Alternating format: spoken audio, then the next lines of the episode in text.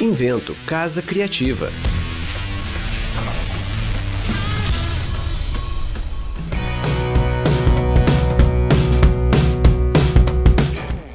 Esse é mais um episódio do podcast que conversa com quem faz a diferença e diferente a gestão e conexão de algumas das marcas mais relevantes do mercado. Um espaço para executivos e empreendedores inovadores compartilharem histórias, cases repletos de aprendizados e reflexões que apontam para o futuro dos negócios e da própria sociedade. Meu nome é Cristiano Coelho e esse é o Deu Liga.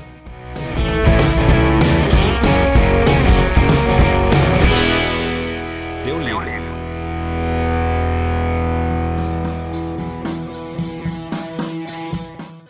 O poder de influência dos meios de comunicação já foi por muitas décadas aprofundado no mundo acadêmico e na sociedade em geral.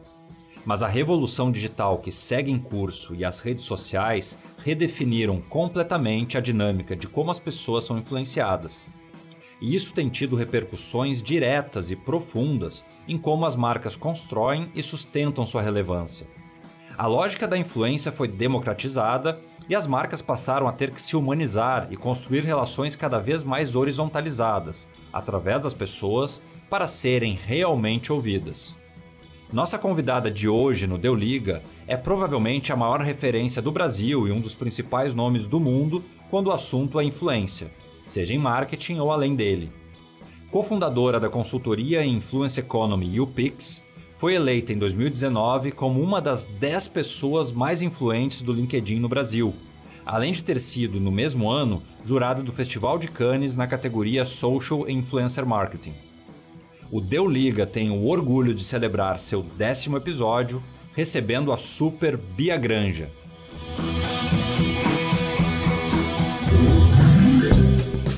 Bia, seja muito bem-vinda. Incrível te ter no Deu Liga. Obrigada, Cris. Tô super feliz. Décimo episódio, número redondo. Olha a responsabilidade, celebrando aí. Muito legal. Que, que, legal, é. A gente tá fechando o décimo episódio e, e, quase, quase um ano, praticamente um ano. O primeiro episódio foi gravado em, em outubro do ano passado, então é uma marca bem legal aí. Que legal. E então, para começar, uh, nos conta um pouco sobre essa tua jornada, né? Quais foram os momentos mais importantes, as pessoas e situações que te influenciaram uh, e inspiraram nessa, nessa trajetória até aqui?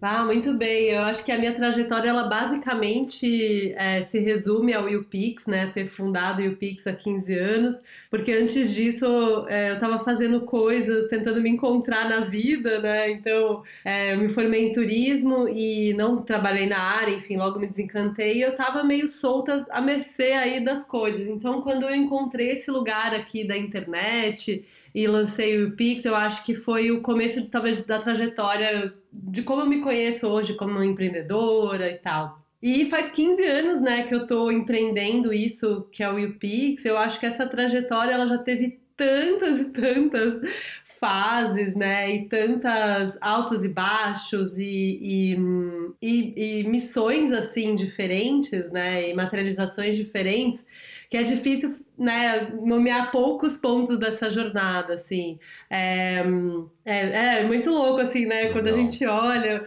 Mas eu acho que o grande momento, assim, talvez os, os grandes momentos é, tenham sido três, vai, se dá pra gente resumir, que foi quando a gente fundou e lançou a empresa, né, quando colocou tudo isso no ar, Sim. quando a gente falou, cara, é isso que, isso faz sentido, eu quero falar sobre isso, eu quero trabalhar com isso, vamos pôr de pé, rolou uma viabilidade econômica, né, porque tem muita ideia aí que não consegue sair do papel, então acho que esse primeiro momento foi bem marcante. É, e, e, aí tudo que veio a partir disso, né, o crescimento da empresa. E aí teve um momento muito importante também quando a gente mudou tudo que a gente fazia, né? O famoso, a gente deu aquela pivotada na empresa e, e, e que incluiu aí nesse momento de pivotar antes estar num sabático sem saber muito o que fazer com a empresa. É, eu acho que o momento que a gente está hoje, assim, não dá para ignorar esse momento pandêmico, esse ano pandêmico, né, como algo que passou despercebido no, na, na, vida da gente, né? Então, é, eu, eu acho que a inovação, a disrupção, a reinvenção do negócio, né, que eu tive nesse momento de pandemia foi muito marcante também. Então eu diria que esses três, tirar do papel, mudar tudo e quase começar de novo e ser desafiada por uma pandemia global por um momento. Que legal, que é. Muito malucos assim, muito marcantes. Muito legal, mano.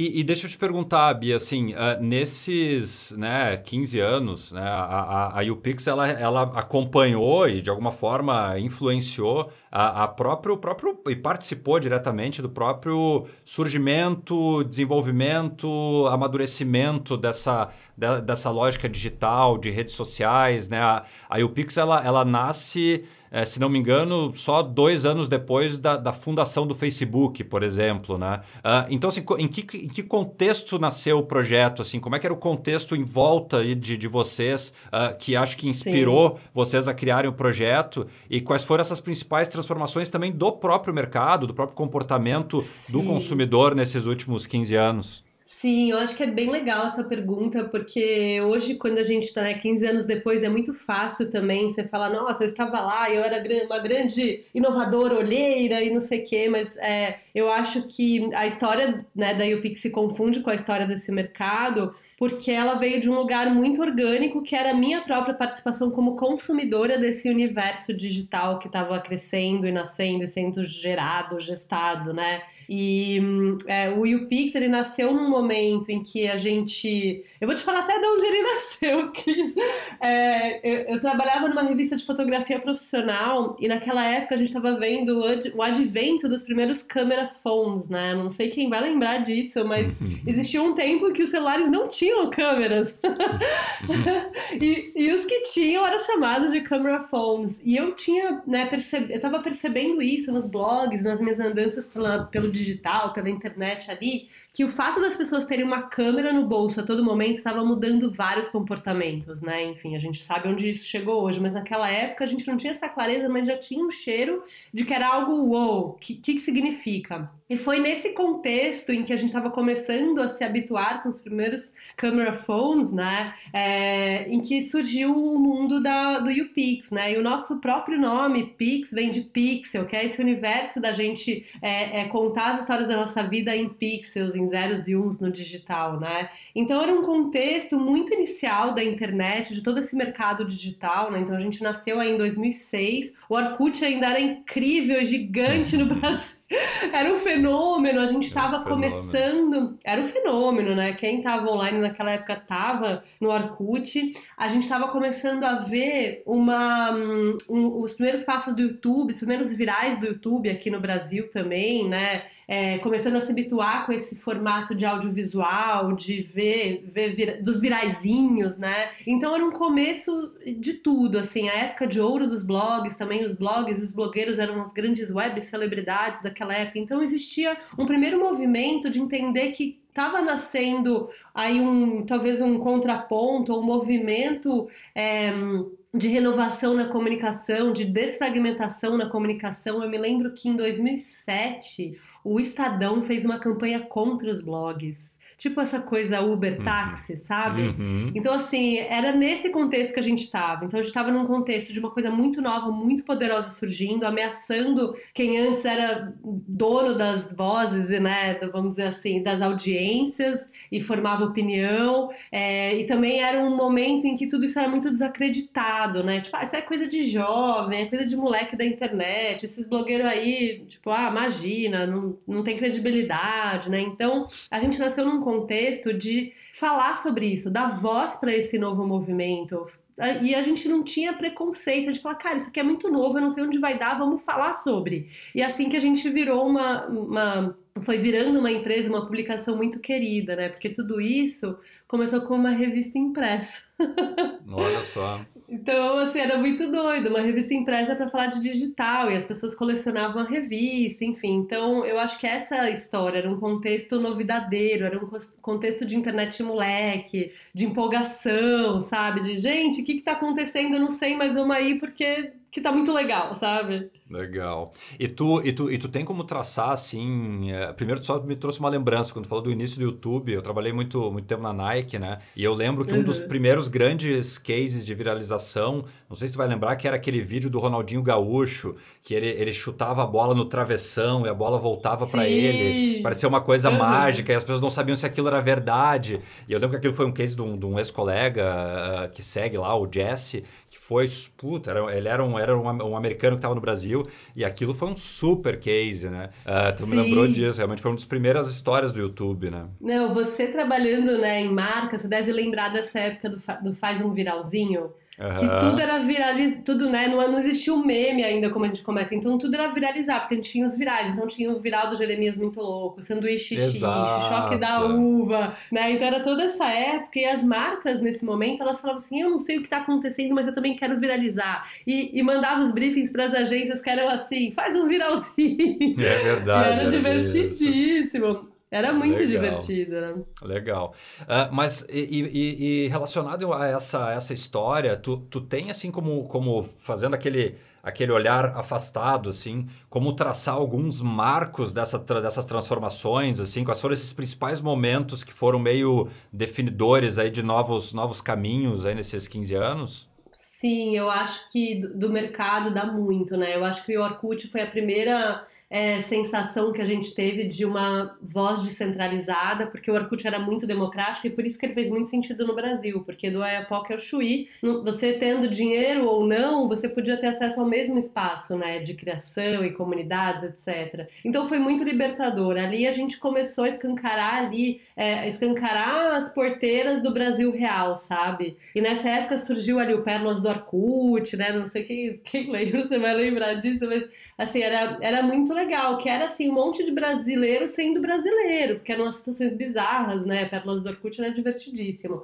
Então acho que esse foi um momento bem importante é, em que, pela primeira vez, ter dinheiro não te dava nenhuma vantagem, sabe? Você ter mais poder aquisitivo não dava para você comprar um espaço VIP na internet. Então o Orkut era igual para todo mundo, isso foi muito poderoso. Eu acho que o segundo grande momento foi esse fortalecimento dos blogs como um contraponto à, à mídia tradicional linear mainstream que existia, né? Então, de repente, você tinha muitas pessoas criando opinião, né, criando conteúdo e formando opinião de pessoas sobre os mais variados assuntos. Aí eu acho que a terceira grande disrupção, certeza, que foi o YouTube, né, e não o YouTube na época dos virais, mas o YouTube já na época dos próprios YouTubers ali, 2010, quando veio tipo Felipe Neto, PC Siqueira também veio no mesmo ano, os dois explodiram com o vlog, né? O que, que era o vlog? Era você botar sua cara ali e fazer uma crônica do seu dia, dar sua opinião, né? Isso mudou muito a regra do jogo porque as coisas ficaram muito pessoais nessa relação com os criadores de conteúdo, né? Porque eu tava vendo a pessoa ali em vídeo, o que ela falava dizia muito respeito a mim, tinha uma relação de, de identidade, assim, uma representatividade que foi é, o início do que a gente vê hoje, né? Nessa, nesse mundo dos creators e influenciadores. E eu acho que o terceiro, o terceiro não, acho que o quarto grande momento veio em 2013, quando a gente teve aquelas primeiras é, é, os primeiros protestos aqui no Brasil, já nessa uhum. época pós-digital, que eu acho que o que, foi interessante, por que, que eu, eu, eu lembro disso? É, porque até aquele momento existia um descrédito em relação às coisas do digital. Era coisa de jovem, era coisa de ativista do sofá, é, quem é rico no, quem é famoso na internet é tipo ser rico no banco imobiliário. Existia uma sensação de que tipo, ah, o que acontece na internet fica na internet, isso não é importante. E de repente, cara, o movimento que nasceu na internet foi pra rua e virou uma bola de neve no país inteiro. E nesse momento a gente entendeu que sim, o digital tinha um impacto na vida real e que já não tinha talvez mais tanto essa distinção, né, entre on e offline sabe? Essa vida que a gente achava, ah, eu vivo uma coisa online, outra offline. E, e, e, foi nesse momento também que a gente começou a separar uma coisa que é, o, é a fundação da influência, é, que é a capacidade de informar versus a capacidade de formar opinião. Eu não sei se você vai lembrar, Cris, mas é, quando rolaram os protestos, era muito comum no Twitter ter lá baixa a Rede Globo, o povo não é bobo, morte à imprensa, e as pessoas que estavam ali no, nos protestos, tipo, batiam nos jornalistas e queimavam os carros das, das televisões e tal. Foi uma coisa assim tão, tão forte, né? E foi nesse momento também que a gente viu as narrativas tipo de mídia ninja crescendo e, e ganhando força. E nesse momento a Folha fez uma pesquisa Datafolha que falou assim: ah, é, acho que era 70% dos brasileiros se informaram sobre os protestos através da Folha.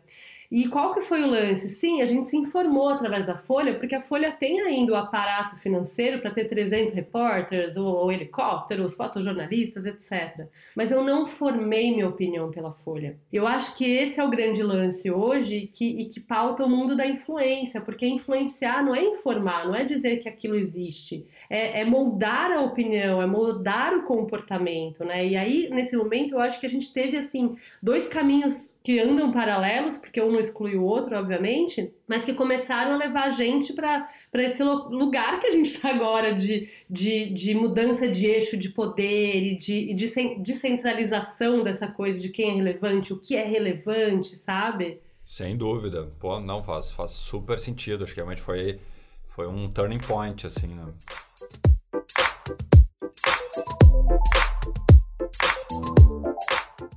E, e, agora sim uma, uma pergunta que normalmente é, é difícil, Bia. É, eu vou te pedir para fazer um, um short list de alguns dos projetos que mais deram liga na história da UPix. Quais foram as, as premissas que orientaram o sucesso desses projetos, quais os aprendizados e quais foram os principais resultados que eles alcançaram, assim? Boa, então vamos lá. Eu acho que o nosso primeiro grande projeto é, da fase 1 do UPix foi o UPix Festival. O UPix Festival era um evento é, que chegou a ter 20 mil pessoas né, na última edição dele, que foi em 2014, e que reunia a galera da internet para falar sobre internet, para viver internet, respirar internet, curtir internet. Era internet no mundo real, assim, era bizarro. E eu acho que o grande acerto dele é, foi ter sido feito né, com uma premissa de não preconceito uma premissa de querer entender e discutir e não julgar as coisas do digital. É uma premissa muito cara de pau e muito louca, e aí eu explico por quê. é, porque a gente, no, no UPix Festival, a gente juntava academia com a galera da internet. Então era assim, era o ministro da cultura com o Felipe Neto. Era Inês Brasil de peito de fora com o professor da Unicamp falando sobre comportamento e vício em digital. Era essa loucura, era um evento que até muitas pessoas falaram, eu não vou nesse evento.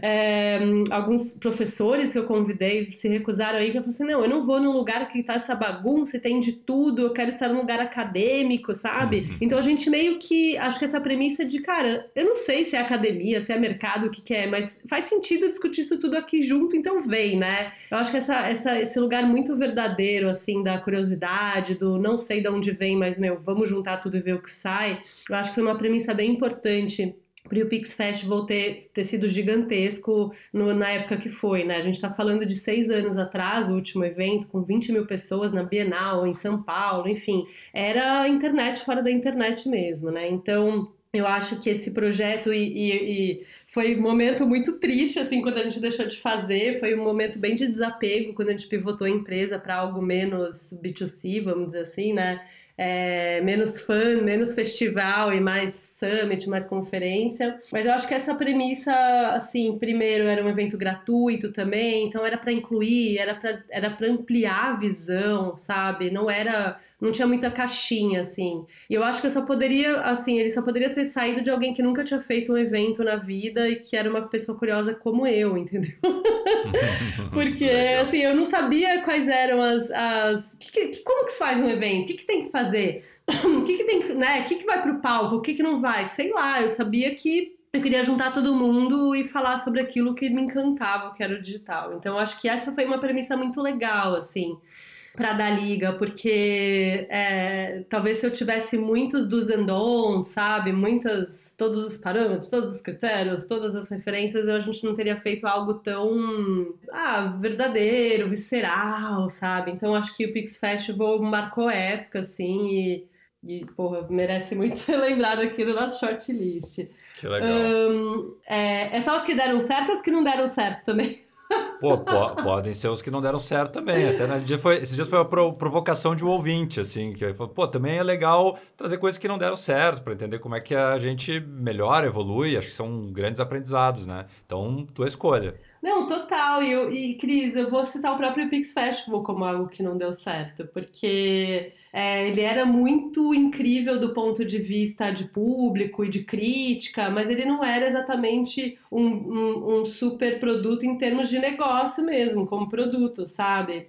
Então, a gente não tinha. É, naquela época a internet não era o que é hoje, né? Então as marcas não colocavam tanto dinheiro em coisas do digital assim. Então era muito difícil. A gente começou a crescer muito em público, né? Então, meu, 20 mil pessoas no lugar, é, de graça, e só contando com o dinheiro das marcas, dinheiro bom, não tinha nem dinheiro de incentivo, sabe? É, para bancar o, aquele crescimento. Só que o dinheiro das marcas não, não cresceu tão rápido quanto o público, sabe? Uhum. É, e além, né, eu acho que um dos motivos que fez a gente não continuar o Pix Festival foi o um motivo econômico mesmo. Um produto que era incrível, mas que não era um negócio. É, e também porque depois eu já estava afim de falar de coisas menos, menos funny, mais, mais negócios. Então acho que o Pix Festival é um puta exemplo, assim, do, de uma coisa que deu muito certo e depois parou porque não estava mais dando certo, sabe? É, que, que eu acho que é interessante, assim, como exercício de você entender que às vezes uma coisa vai dar liga, mas ela não vai dar liga para sempre também, né? É, e eu acho que o momento que, que para de dar liga provavelmente te leva para um, um outro lugar, né? Eu acho que daí tem um aprendizado que ou, ou, ou para re, repensar aquilo, mas ou para te pegar aquilo e, e transformar em outra coisa, né? Totalmente, que foi o que a gente fez. E, e, Cris, assim, no começo a gente também não sabia o que essa outra coisa seria, né? Por isso que eu até contei no começo aqui do nosso papo que a gente ficou num sabático, porque a gente não sabia o que ia ser o novo YouPix o que, que ia dar essa liga. Então a gente ficou meio navegando, meio flanando, sabe? É, e, e, foi um pouco isso, a gente foi meio que se descobrir também como empresa, né? E aí, a partir daí, depois que a gente começou a ter uns cheiros, foi um período muito experimental entre 2014 e 2016, né? A gente ficou aí uns dois anos meio flanando. E em 2017 a gente lança já um novo momento do YouPix, já com alguns dos produtos que eu acho que tem, tem um, um que é muito querido para mim, que eu acho que é o que eu quero citar dessa nova fase, porque enfim, a gente continua fazendo evento, né? A gente gosta de, de juntar gente é, online agora, né? Mas é, fazemos curso, a gente faz consultoria, etc. Mas eu acho que o produto que deu liga, que a gente lançou nessa fase nova de UPix e que, tá, e que responde muito e está muito próximo ao meu coração e ao coração da empresa, é um negócio que chama Creators Boost que é um programa de aceleração para criadores de conteúdo digital, para transformar essas vozes em vozes mais potentes e em negócios, né? A gente, eu, eu cresci muito, né? Sou esposa de um cara que vive muito esse mundo das startups desde antes de não ser moda, né? Porque hoje tudo é startup, mas é, no começo, assim. Então, que é o Bob, e eu acompanhava muito esse lado dele de programas de aceleração de startup que tem, institutos, fundações e aceleradoras, sabe? Todo esse universo Silicon Valley, não sei o quê. Eu falava, meu, isso é muito legal, que joia. Tipo, o cara tem um, tem um projeto, você pode dar um dinheiro para ele ajudar ele a ser foda. Cara, por que, que a gente não tá fazendo isso com pessoas que criam conteúdo, né? E eu, gente, cara, eu sempre falava disso, sempre falava disso. Então, finalmente, em 2017, a gente conseguiu lançar o Creators Boost, que é o nosso programa. E ele, no, no primeiro ano dele, a gente teve, acho que oito projetos acelerados só de conteúdo, alguns que são grandes hoje em dia, a gente tem um puto orgulho. E a gente dava um dinheirinho de bolsa e fazia todo um treinamento, e tinha mentoria, e tinha conexão com marca. Putz, era muito legal, assim. E esse Creators Boost hoje, né, de oito pessoas por ano, a gente vai acelerar esse ano quase mil pessoas. Que legal. Meu, a gente tá feliz demais, assim, e a gente também incrível. se descobriu agora. Não, é incrível, assim, e, e diz muito ao propósito da empresa, que é isso, sabe? As vozes diversas, porque eh, eu lancei o YouPix por causa disso, porque eu falei, caraca, é muito legal eu estar na internet e poder ver um monte de visão de mundo que eu não conhecia, ampliar o meu escopo, sabe assim? E é isso que é, entendeu? Então, A gente acabou de ter até uma premiação da turma do Creators Boost agora de julho. Quem ganhou foi um casal que tem um canal chamado Programação Dinâmica, que é um casal de creators pretos falando sobre programação, são developers, tipo, e eles, meu, venceram 400 pessoas, sabe? E é incrível, entendeu? Então, eu acho que esse é um projeto que tá muito perto do meu coração e da missão e propósito da empresa, que tá, vem dando liga. Também já teve suas fases, né, de oito pessoas, agora a gente tá totalmente online, enfim. Então, eu acho que é um momento legal. É... Ah, e eu, eu, acho que, que, que, que a gente tem muita, a gente faz muita coisa, né? Mas acho que eu destacaria esses dois, essas duas coisas, porque acho que essas duas foram muito disruptivas para o nosso mercado, sabe? Muito bom, muito bom, excelente.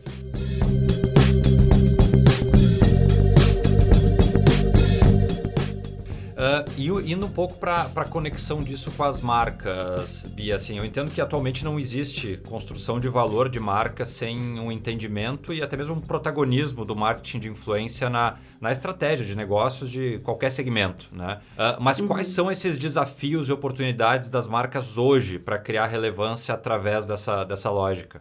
Pois é, eu acho que uma da, uma, o maior desafio, talvez, Cris, tem a ver com um pouco aquele caminho que eu estava falando que, que se separou lá em 2013 entre informação, né, entre chegar em muitas pessoas e o caminho de moldar pensamentos e comportamentos. É, eu vejo que as marcas entendem muito bem essa parte de, de falar com muita gente ao mesmo tempo, porque é o universo da mídia, onde eles sempre falaram, né? Onde eles sabem que se colocar dinheiro eles compram eyeballs, né? Como se fala, eles compram audiência, vamos dizer assim. Mas a influência é o exato oposto disso. É o lugar da relevância. E eu sempre brinco, né? Que com dinheiro você compra alcance, você não compra relevância. Porque a relevância.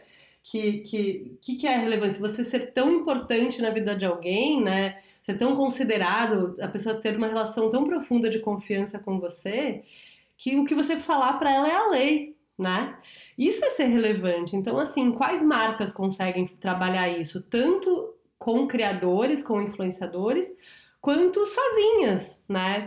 E a gente brinca assim, que a gente está tentando cunhar esse termo novo que é influence economy, né? Que é a economia da influência. Mas o que, por que, que eu não estou falando de marketing de influência mais?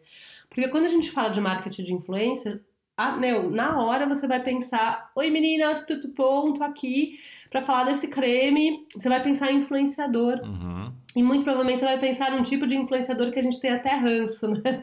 Que são os influenciadores de Instagram. E, e, cara, influência não é sobre influenciador, a influência é sobre isso que você falou, da gente conquistar esse espaço de protagonismo e troca e conexão na vida das pessoas como empresa e como marca. E a gente tem que poder fazer isso, estar falando em ecossistemas e se conectando com esses é, ecossistemas, independente de ter um influenciador fazendo essa intermediação. É, eu acho que a gente viu isso muito nesse momento pandêmico, né? Porque a gente ainda tá nele. É, e o marketing de influência cresceu muito. Porque as marcas sabem, em geral, falar de si e de seus produtos. Quando elas não poderiam, podiam mais falar sobre si e seus produtos, elas ficaram sem assunto. Então elas entenderam que elas precisavam estabelecer, tipo, criar um território de confiança aí com esses consumidores e targets através de pessoas que já têm isso, né? Uhum. Então eu, eu acho que essa é a fronteira, entender que a, a marca não é mais protagonista, que a gente vive hoje numa cultura que é uma cultura de de proximidade, né, de, de criação de cultura, de linguagens e movimentos com as pessoas próximas, isso ou próximas não, né, não, não precisa ser amigo, família, mas próximas que são as pessoas que tem interesses compartilhados com a gente, né? Então, menos protagonismo e mais cocriação, né? Mais ouvir, mais fazer parte de ecossistema, menos comprar eyeballs, atenção e audiência, e mais tentar entender como a gente pode ser útil nesses territórios onde a gente, né, que são importantes para a marca, enfim. Então, acho que esse é o grande desafio, esses são os grandes desafios, é uma mudança de, de maneira de pensar e de entender o que é a comunicação, né? Legal. Não, acho que né, total. E, e, e até é, eu comentei no início, ali na tua apresentação, né, sobre como como hoje a gente está tá numa lógica muito mais horizontalizada das marcas, né? Que eu acho que antes as marcas tinham aquela coisa da mensagem de cima para baixo, né? Uh, muito vertical, era o, a grande comunicação, o grande filme ou o grande embaixador. Uh, e agora é uma construção que se dá muito mais através das pessoas, né? Horizontal, próximo. Então, acho que a partir do entendimento do seu posicionamento, a marca tem o desafio agora de entender qual é essa, essa rede de pessoas que ela, ela, deve, ela deve ter junto dela e, e construir coisas, co-criar coisas junto com essas pessoas, né? E daí que eu acho que entra essa conexão de quem constrói influência em determinado universo, é, em determinado nicho, determinado assunto, etc., uh, ah, e as marcas conseguirem uh, descer do seu pedestal, né, e, e descer para o play, vamos brincar, né, e é. fazer isso junto com as pessoas, né. Não, total. E assim, é muito louco porque alguém vai ouvir esse podcast e falar: tá bom, Cris, Bia, vocês não estão falando nada de novo. E talvez a gente não esteja, mas eu acho que esse papo antes, que é um papo que a gente ouve há muito tempo, talvez ele fosse um pouco mais opcional antes e agora ele virou meio mandatório, né? Eu acho que essa é a diferença. Não, é, é cara, a gente tá vivendo essa era da, da responsabilidade essa era do, da horizontalidade, da, da fragmentação, da granularidade, não sei nem como fala a palavra, né? E, e eu acho que e, e, não é mais opcional, entendeu? Porque se a gente continuar emitindo opiniões, emitindo informações e mensagens e, conte, e conteúdos de forma, que nem você falou, top-down, vertical, meu, não vai mais rolar. As pessoas não topam mais, né? Então eu acho que é, esse é o grande pulo do gato, é que é internalizar e começar agora, porque é melhor começar antes do que depois, né? Exatamente, é legal. Uh, bom, e agora é, eu, eu, eu, eu, queria trazer um, um, tema que é super atual, né? Que a gente sabe que, que faz parte de uma discussão acho que mais, mais delicada de, de, que todos nós envolvidos, né? Acho que com, com, com marcas ou com, com comunicação, com conteúdo e com a, a transformação digital temos passado, né? Uh, e que seria muito legal poder escutar uma, uma pessoa co como tu. Uh, a gente deve estar tá acompanhando, né? Agora que a gente nesse, nessa data aqui que a gente está gravando o podcast, uh, deu uma, uma, uma bombada aí, na, na, uma disseminada sobre o filme The Social Dilemma, né? Uhum. que é o filme do Netflix falando falando um pouco sobre, sobre também os, os, os perigos né, da, uh, da, da, da, própria da transformação em si, mas também da própria lógica hoje uh, de algoritmos e como isso de alguma forma tem criado bolhas uh, e etc. E distorcido de alguma forma essa é, alguma, algumas formas de, de, de, de, comunicação e de própria construção de influência. Né? Uhum. E isso tem ampliado essas discussões éticas né, sobre qual é o papel e funcionamento das redes sociais e da própria transformação digital como um todo. e em esferas tão abrangentes, importantes como desde é, refletindo sobre saúde mental das pessoas até a, a ameaça às sociedades democráticas. Né? Uhum. Uh, a partir desse contexto, como é que tu enxerga esse futuro papel e responsabilidade do marketing de influência, tanto para as marcas quanto para a sociedade em geral? É, eu, eu amei essa, essa viralização né, do, do social dilemma, do dilema nas redes sociais, porque não é um tema novo para quem é nerd da internet, né? Mas é como disse meu amigo Cris Dias, se tá no Netflix, o Netflix é o novo horário nobre, né? É o uhum. fantástico. Então, assim, quer dizer que essa discussão que é importante pra caramba tem a oportunidade de chegar para todo mundo e virar mainstream, né? E a gente pode, então, finalmente começar a repensar nossa relação com todo esse universo, com as redes, com o digital, com os influenciadores, com tudo que faz parte disso, né? É, e também começar a cobrar a responsabilidade é, e não topar mais certas coisas, né? Eu acho que a frase mais icônica do, da, do documentário é aquele: ah, se você não está pagando pelo produto, então você é o produto, né? Uhum. Então, é, o, que, que, o que, que, que tem aí dentro, né? Tem tanta coisa, então eu acho que a gente eu, eu, eu digo que a gente está vivendo essa era da responsabilidade. Quem não entender a sua responsabilidade no mundo vai ser responsabilizado, que puxa aí toda essa cultura do expose, do cancelamento, né? E tudo que a gente está vivendo agora.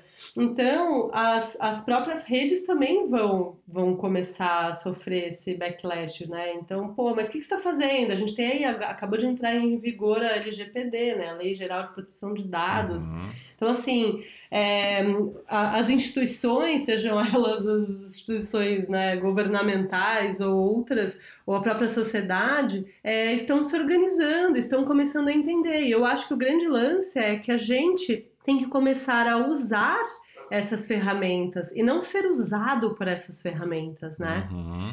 É, que, eu, que eu acho que é muito louco, assim, eu, quem aí tá ouvindo, alô, ouvintes do Deu Liga, Deu Liguetes, não sei como, como é o fandom de vocês, mas, porra, quem aí tem as notificações no celular totalmente desligadas?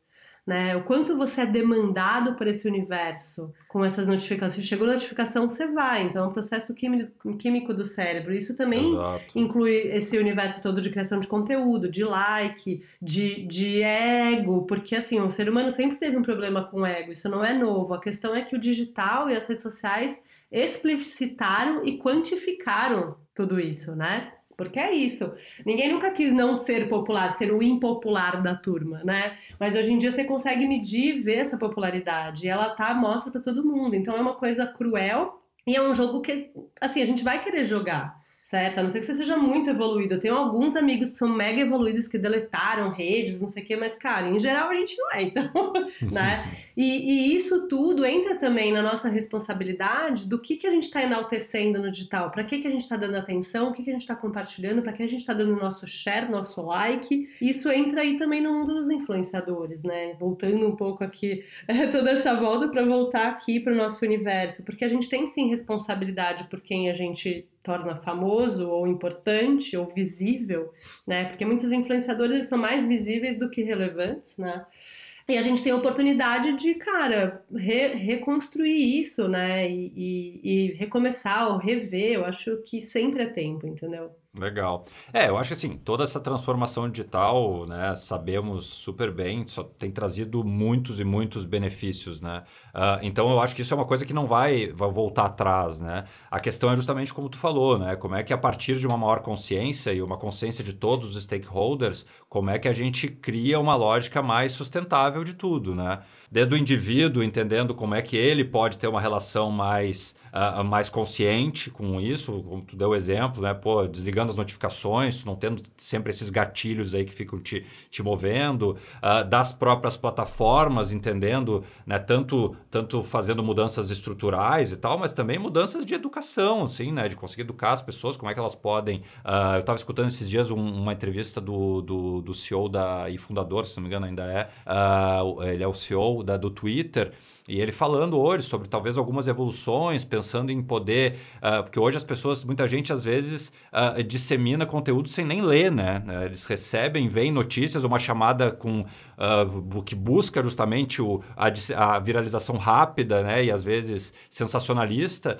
e, como é que daqui a pouco pode haver uma evolução de que faça a pessoa meio que se obrigar a ler antes de compartilhar, né? Como fazer isso. Então acho que tem, tem essas inúmeras coisas que todos os stakeholders vão ter que vão ter que abraçar e olhar com profundidade para criar uma, uma sustentabilidade, né? Não, total. E você falou isso, sabe que eu lembrei que em 2014 eu escrevi um texto para a revista Galileu é, que chamava assim: Geração Só a Cabecinha. então você percebe que Muito não bom. é um problema novo. Mas o que, que eu estava discutindo? Justamente isso, assim, que a gente compartilha coisas sem ler. E naquela época a gente, a gente tava rolando uma viralização de uma notícia que o Celton Mello ia estar tá no Game of Thrones. E várias, vários grandes portais, e todo mundo compartilhou loucamente. E era um hoax, né? Era, uma, era um boato, é o que a gente chama de fake news nos tempos de hoje. Porque a galera não clicou para ler. Porque se você clicasse, você ia ver que era uma outra notícia, entendeu? Era só o título. Então, assim, faz muito tempo que a gente tá, tem, tá reagindo à internet, ao digital, na mesma velocidade que as coisas do digital chegam pra gente. Só que não dá, porque eu acho que a gente tem que ter esse equilíbrio que você falou, né? A gente tem que repensar, inclusive não só para é, não cair nas, nas filter bubbles e nas bolhas e no algoritmo, mas também para lutar por uma internet mais inclusiva, mais diversa. Essa semana tava rolando um super bafafá ali no Twitter em relação a uma busca de imagens. Se você buscasse por uma imagem de uma pessoa preta, não vi uma pessoa preta, vi uma pessoa branca. Então, assim, quem construiu esses zeros e uns que sustentam a sociedade hoje, todo, todo digital, né? Uhum, sem dúvida. Muito bom. Pô, esse é um, é um papo que eu sei que daria para ficar criando ganchos aí para falar por horas, né? Mas acho que a gente está meio que chegando no final, Bia. E daí, para finalizar, eu queria eh, eh, te perguntar o seguinte: qual é que é a, a receita da Bia Granja para dar liga no bolo? Assim, o que, que não pode faltar no trabalho de marketing de influência de marcas, negócios ou mesmo de indivíduos que buscam construir e sustentar relevância hoje e no futuro próximo? Bom, muito bom. Olha essa receita de bolo aí. vale vale alguma coisa, né? É, vale alguma coisa. É, eu acho que, para resumir, eu acho que a gente precisa aprofundar a nossa noção do que é influência, né? Que é um pouco do que a gente estava falando. A influência não é espalhar um monte de coisa para um monte de gente, é falar de dentro de um ecossistema, gerar valor de dentro desse ecossistema. É, é hum, pode ser junto com o influenciador ou você, só como marca também. É, eu acho que a, a, entendendo um pouco o que você compra quando você está comprando influência, você consegue desenrolar melhor a sua atuação nesse universo da influência. Então, acho que a primeira dica é entenda o que é influência. A segunda dica é planeje a sua influência como você planeja qualquer outro tipo de outra modalidade de marketing. É, integre a sua estratégia de influenciar a sua estratégia geral de marketing. A influência não pode ser uma samambaia, um apêndice, um brinco. Ah, sobrou um dinheiro, manda aí, faz uns recebidinhos, etc. Tipo, não pode. Quanto mais você integrar tudo, mais você vai conseguir ter métricas únicas, comparar alhos e bugalhos, tipo, comparar CPMs, entender o que essa modalidade de fato né, pode trazer para você em termos de ROI resultado. É, e aí eu acho que num lugar mais tático uh, é estar muito aberto para o que o influenciador te traz, porque esta pessoa sabe como se conectar com as outras pessoas que o seguem, que o acompanham na linguagem é, da comunidade, na linguagem criativa da rede onde ele está. Enfim, esse cara é um nativo, né? Então, assim, não mande aqueles escopos assim, ah, eu quero três stories, um post no feed, três pulinhos e três gritinhos, sabe? Uhum. cara, divide o seu desafio em entende com o cara e ele te entendendo também com a pessoa como vocês podem chegar no objetivo juntos, assim. É, use planilhas, muitas, e se precisar de ajuda aí nesse caminho para fazer esse bolo, segue a gente do UPix e, e chama a gente também que a gente pode ajudar. Muito bom, Bia. Eu vou, eu vou pegar o gancho, eu vou, eu vou uh, uh, complementar um pouco a pergunta, tá? Tá. Uh, porque tu me fez lembrar de algo, assim. Eu acho que a gente, a gente falou muito de construir relevância, né? A partir dessa, dessa relação de, com influenciadores e com a economia da influência, né? Que nem tu definiu. e eu, eu, acho que a gente vê ainda muitas marcas, às vezes, com, com expectativas meio de, de pensar em influenciadores, a lógica de influência como o novo merchan do Faustão, assim, né? Aquela coisa de só pensar em quem é que vai gerar visibilidade, resultado comercial. Mas acho que é, é, bem mais complexo que isso, né? Tu tem que ter esses objetivos claros e acho que a construção de relevância ela, ela tem diferentes nuances aí, né? Tem, tem profundidade, tem, tem outra lógica, né? Se puder falar um pouco sobre isso. Cara, tem total, né? É, eu acho que é, a gente pensa muito no merchan do Faustão, então, tipo, ah, eu vou mostrar para a maior quantidade de pessoas possível e eu vou vender muito. Que são duas lógicas que é que estão em lugares do funil, do nosso funil, distantes, né? Vamos dizer assim. Uma tá no topo, que é o awareness, que é a visibilidade, a outra tá lá no final, que é a conversão, que é a performance. Uhum. E no digital a gente faz essas duas coisas muito bem, na real, porque a gente consegue entender a lógica de comprar audiência, né? Awareness e a gente tem muita mídia de performance que funciona. Onde que tá o, o, o, o lance, né, que a gente não faz tão bem? É o momento de posicionamento, eu não vou nem chamar de branding em consideração, é de posicionar a gente de uma maneira mais always on e mais é, firme e consistente na vida desse consumidor ou do target que a gente quer atingir. Que para mim é essa construção de relevância, porque você não pode ser só relevante porque você tem muito dinheiro e um produto novo para lançar, ou porque você está enfiando um monte de remarketing na orelha do cara no momento talvez que ele precise comprar e que ele sabe que e que talvez seja uma decisão de compra que não tem um diferencial é, de conexão emocional, sabe?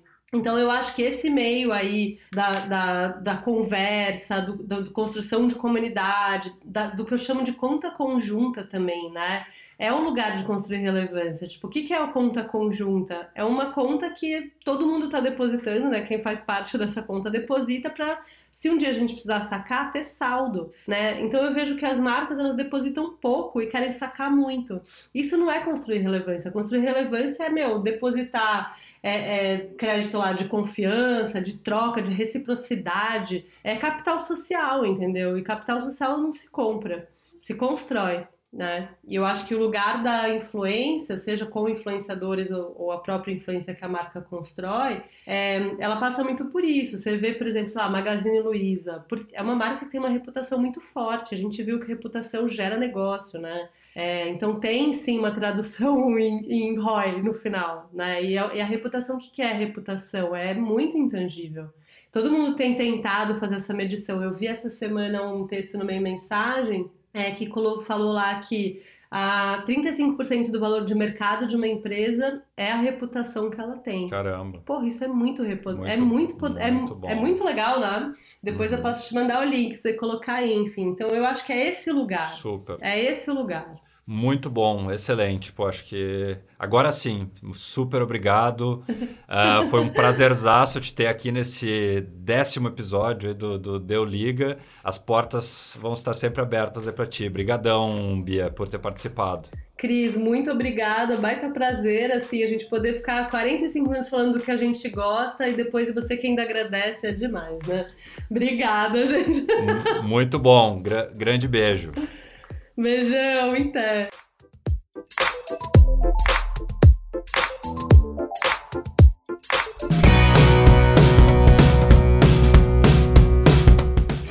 E esse foi mais um episódio do Deu Liga, que vai continuar buscando histórias inspiradoras de pessoas que estão fazendo a diferença e diferente a gestão e conexão de marcas relevantes do mercado. Assine o podcast no seu agregador favorito, como Spotify, Castbox, Anchor, iTunes, Google Podcast e outros, e em breve mais um episódio.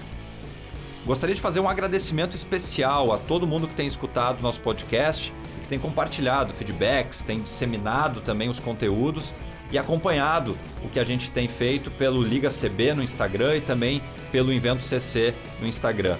E um agradecimento ainda mais especial para Invento Casa Criativa, a parceira de produção desse projeto. Obrigado e até a próxima!